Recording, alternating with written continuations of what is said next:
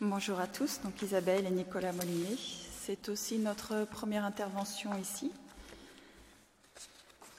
Alors, nous, notre sujet, c'était Marie, Mère de Dieu, Mère de miséricorde.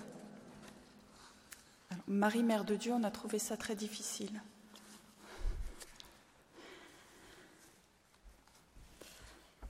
Alors, Marie, Mère de Dieu. D'un point de vue strictement historique, Marie, comme Jésus, appartient à l'histoire des hommes. Elle fait partie de la suite des générations, comme n'importe quelle autre femme. L'enquête historique ne peut s'appuyer que sur de minces documents pour nous faire connaître Marie. De ce fait, un certain nombre de dogmes mariaux, comme la virginité de Marie, sa conception immaculée ou son assomption, troublent encore beaucoup de personnes aujourd'hui. L'histoire ne révèle rien, elle ne fait qu'exposer des faits. L'Église, en revanche, affirme que Marie est vraiment une personne singulière dans toute la race humaine. Elle est la toute pure, l'immaculée, le joyau de Dieu, la créature la plus parfaite d'entre toutes.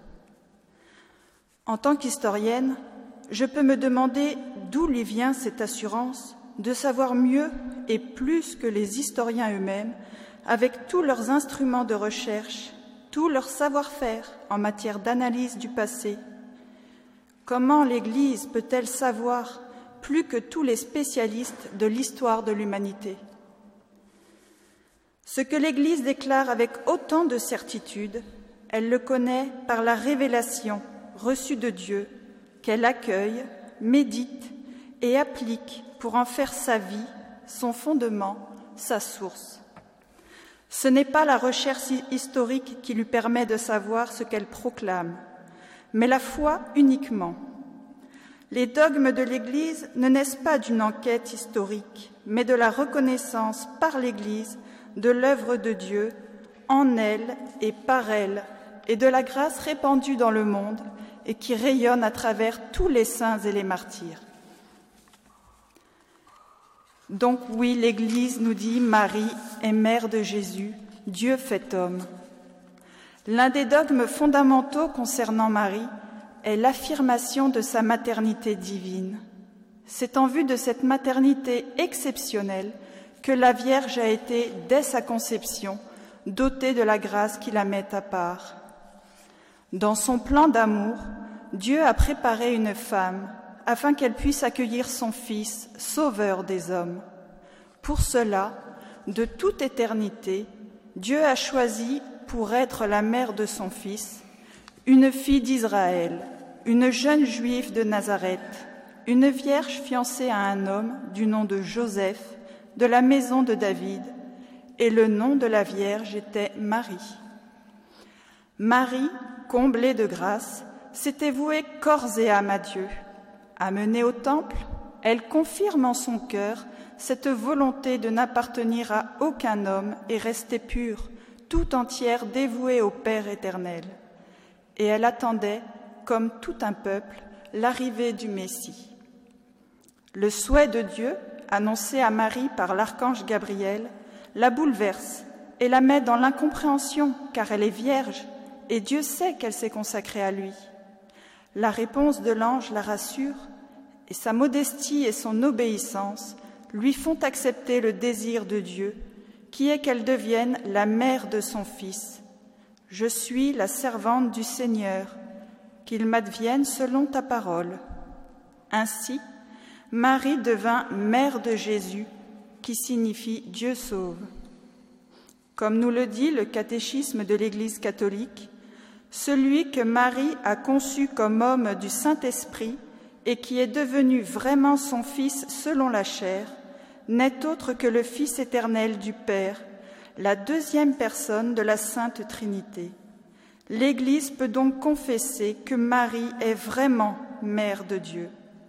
Dans les visions d'Anne-Catherine Emmerich est indiqué le fait que seule Marie a été ce que nulle autre créature n'aurait pu être avant ni après elle, le vase infiniment pur de la grâce, promis et préparé par Dieu pour l'incarnation de son Fils et la rédemption du genre humain. la Sainte Vierge était la seule fleur entièrement pure de l'humanité, épanouie dans la plénitude des temps. Prévue de toute éternité, Marie a passé dans le temps comme la mère de l'Éternel. Il faut rajouter à Notre-Dame un autre titre. Saint Athanase nous dit Si le Fils qu'elle met au monde est roi, la Vierge, sa mère, doit en toute rigueur de vérité être tenue pour reine et souveraine et en porter le nom. C'est, remarque Saint Bernardin de Sienne, à partir du moment où elle consentit à devenir la mère du Verbe éternel, que Marie mérita d'être constituée reine du monde et de la création tout entière. Son consentement, dit-il, lui valut le sceptre du monde, l'empire de l'univers et la souveraineté sur toutes les créatures. Marie est donc reine, mais sachons-le bien pour notre commune consolation, c'est une reine toute bonne, toute clémente, toute inclinée à nous faire du bien, à nous si misérables. C'est pourquoi la Sainte Église, dans le Salve Regina, nous invite à saluer Marie en la proclamant Reine, Mère de miséricorde.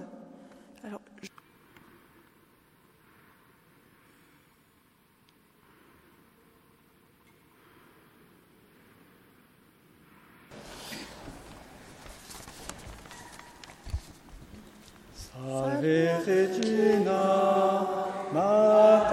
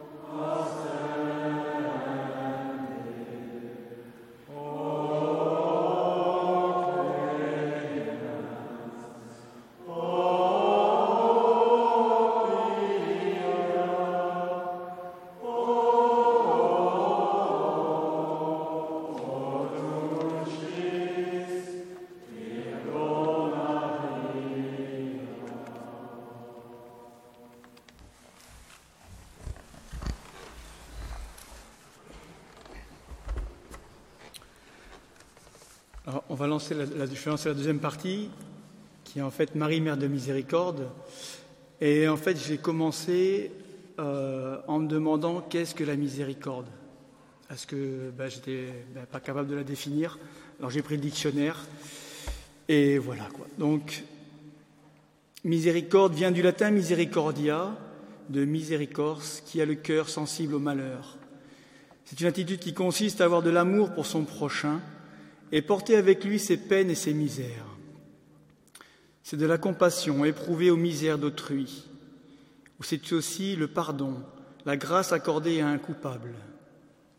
Et pour être complet, voici la, définition de la compassion. Cela vient du latin compatio, de compati, souffrir avec.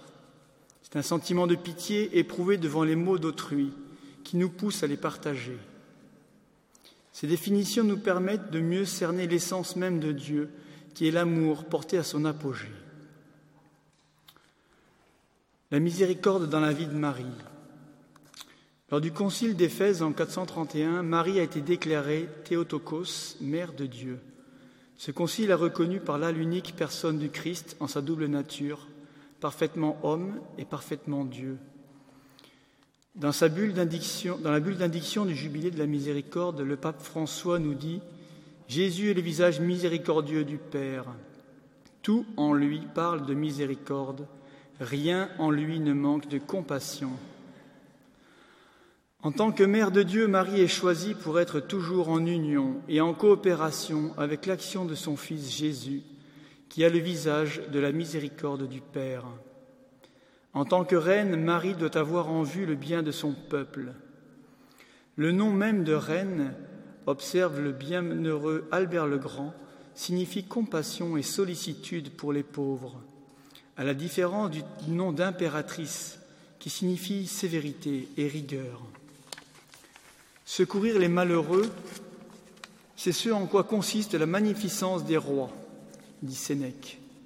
Le premier devoir des rois est donc de s'employer aux œuvres de miséricorde, avec cette réserve cependant qu'il leur faut au besoin exercer la justice à l'égard des malfaiteurs. Il n'en est pas ainsi de Marie. Reine, elle ne tient pas le sceptre de la justice pour le châtiment des coupables mais uniquement celui de la miséricorde, n'ayant d'autre ministère que celui de la grâce et du pardon. C'est la pensée de l'Église quand elle nous fait acclamer Marie comme reine de miséricorde. Mais bien avant que Marie ne monte au ciel régner auprès de son Fils, toute sa vie est un fleuve de miséricorde. Lors de l'Annonciation, Marie met toute sa vie de femme, épouse et mère au service de Jésus et de son projet divin. Elle a compris que Dieu la visitait, la choisissait pour révéler au monde sa miséricorde dans son Fils. Dans l'Évangile, l'accueil de la parole, la possibilité d'y répondre et la liberté d'y adhérer sont déjà des signes de la miséricorde.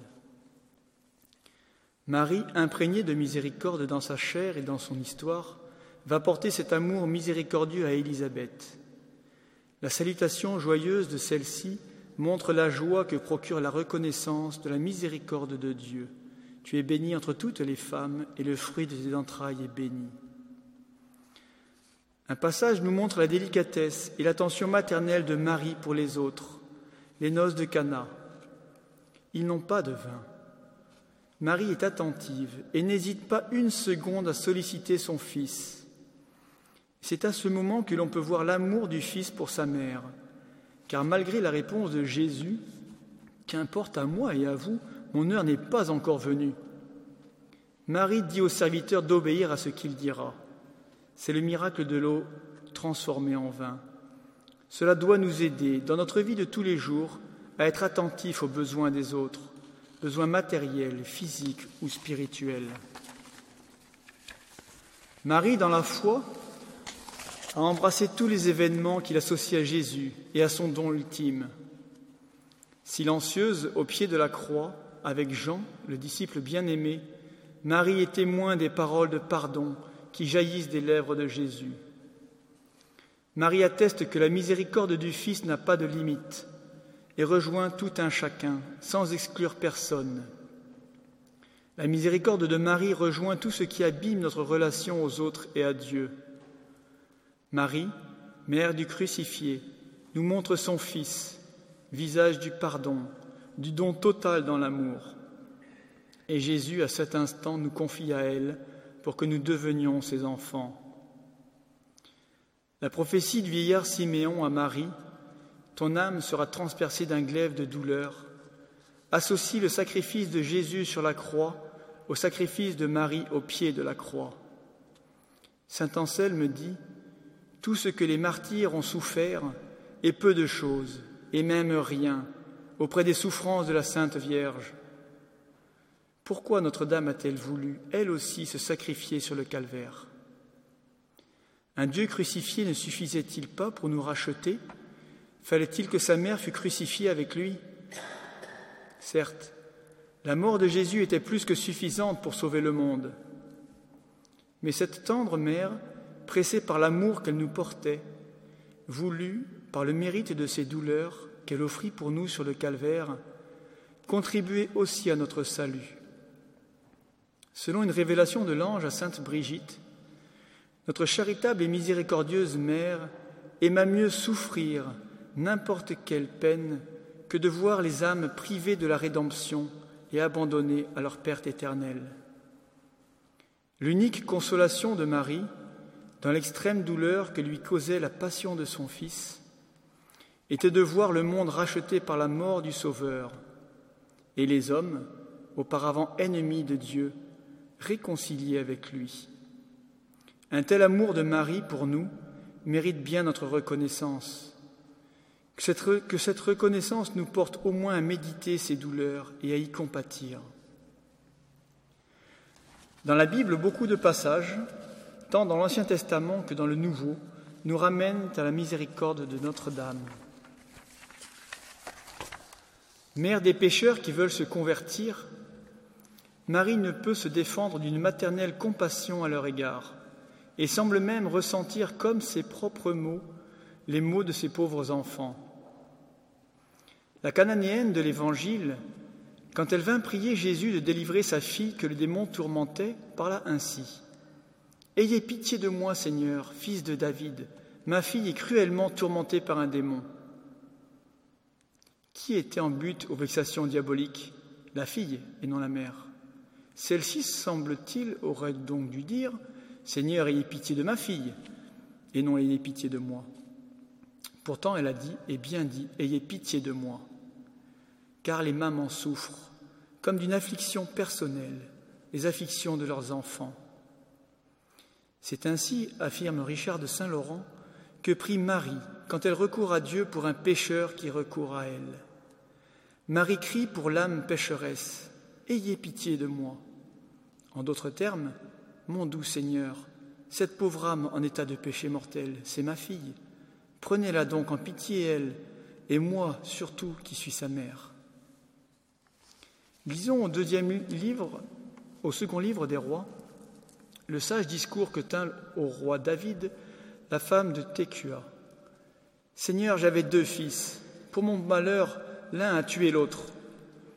Ayant ainsi perdu un fils, voici que l'on veut, par sentence de justice, m'enlever encore le seul qui me soit resté. Ayez donc pitié d'une pauvre mère. Faites que je ne sois pas privé à la fois de mes deux enfants. David, touché de compassion, gracia le coupable et le rendit à sa mère.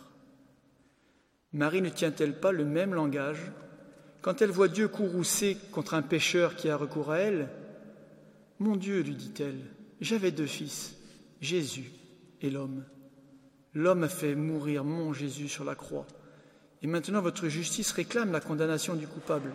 Seigneur, c'est assez que mon Jésus soit mort. Ayez compassion de moi. Ne permettez pas qu'ayant déjà perdu l'un de mes fils, je perde aussi l'autre. Ah, certainement Dieu ne condamnera pas les pécheurs qui recourent à la Sainte Vierge et pour lesquels elle prie, car ces pécheurs, c'est lui-même qui les a recommandés à sa tendresse de mère. Comme Ruth aux yeux de Bose, ainsi Marie a trouvé grâce auprès du Seigneur. Elle est invitée à recueillir les épis tombés, à convertir les âmes laissées derrière les pardon, à convertir les âmes laissées derrière eux par les moissonneurs ces moissonneurs, ce sont les ouvriers évangéliques, les missionnaires, les prédicateurs, les confesseurs, qui par leur travail assidu amassent pour Dieu des âmes. Mais celles-ci, mais parmi celles-ci, il en est qui résistent à tous les efforts du zèle, tant elles sont rebelles et endurcies.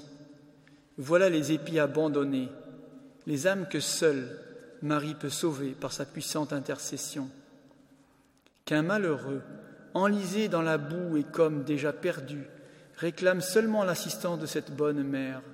Elle peut, elle sait, elle voudra le réconcilier avec son bien-aimé fils et lui obtenir son pardon. Ces exemples doivent nous faire comprendre que Marie est médiatrice des hommes auprès de Dieu. Le recours à Notre-Dame, Mère miséricordieuse, est le moyen le plus sûr pour obtenir le pardon de Dieu. Pourquoi? Saint Anselme dit ceci. Parfois, nous serons plus vite exaucés en invoquant le nom de Marie plutôt qu'en invoquant le nom de notre Sauveur Jésus. Marie n'est pas plus puissante que son Fils pour nous sauver, car Jésus-Christ, nous le savons bien, est notre unique Sauveur, et ses mérites ont été et restent l'unique fondement de notre salut. Mais quand nous recourons à Jésus-Christ, Nous ne pouvons pas oublier qu'il est aussi notre juge et qu'il lui appartient de punir l'ingratitude. Et ainsi se peut-il que nous manquions de la confiance nécessaire pour être exaucés. Marie, elle, n'a dans ses attributions que la miséricorde. Elle est notre mère toute clémente, et son rôle est de nous porter compassion. Elle est notre avocate, et son emploi se borne à nous défendre. Dès lors, notre confiance est aisément plus assurée et plus vive, et Dieu veut honorer sa mère en accédant à ses souhaits. Notre Rédempteur a dit à la Sainte Vierge Marie, Dans ma toute puissance, ô ma mère, je vous ai accordé le pardon de tous les pécheurs qui implorent pieusement le secours de votre bonté. Il leur sera fait miséricorde de telle manière que bon vous semblera. Que chacun donc, en invoquant cette mère de miséricorde, lui dise avec pleine confiance l'invocation de Saint Augustin.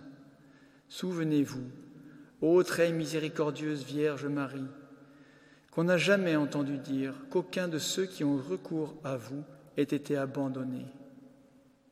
Souffrez donc que je vous dise, ô très clémente souveraine, non, je ne veux pas être ce premier malheureux qui, recourant à vous, soit abandonné de vous. Et on va conclure, parce qu'on a fait très court.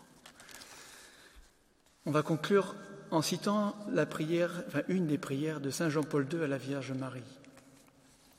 Mère de miséricorde, nous vous consacrons nos vies, nos travaux, nos joies, nos infirmités et nos souffrances.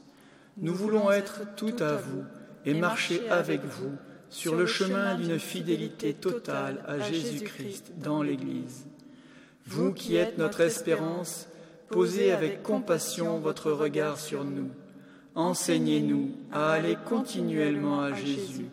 Et si nous tombons, aidez-nous à nous relever, à revenir à lui en confessant nos péchés dans le sacrement de pénitence qui donne la paix à l'âme. Ainsi, Mère très sainte, avec la paix de Dieu dans nos consciences, avec des cœurs libérés de tout mal et de toute haine, nous pourrons apporter à tous la vraie joie et la vraie paix qui viennent de votre Fils Jésus-Christ, qui, avec Dieu le Père et l'Esprit Saint, vit et règne dans les siècles des siècles.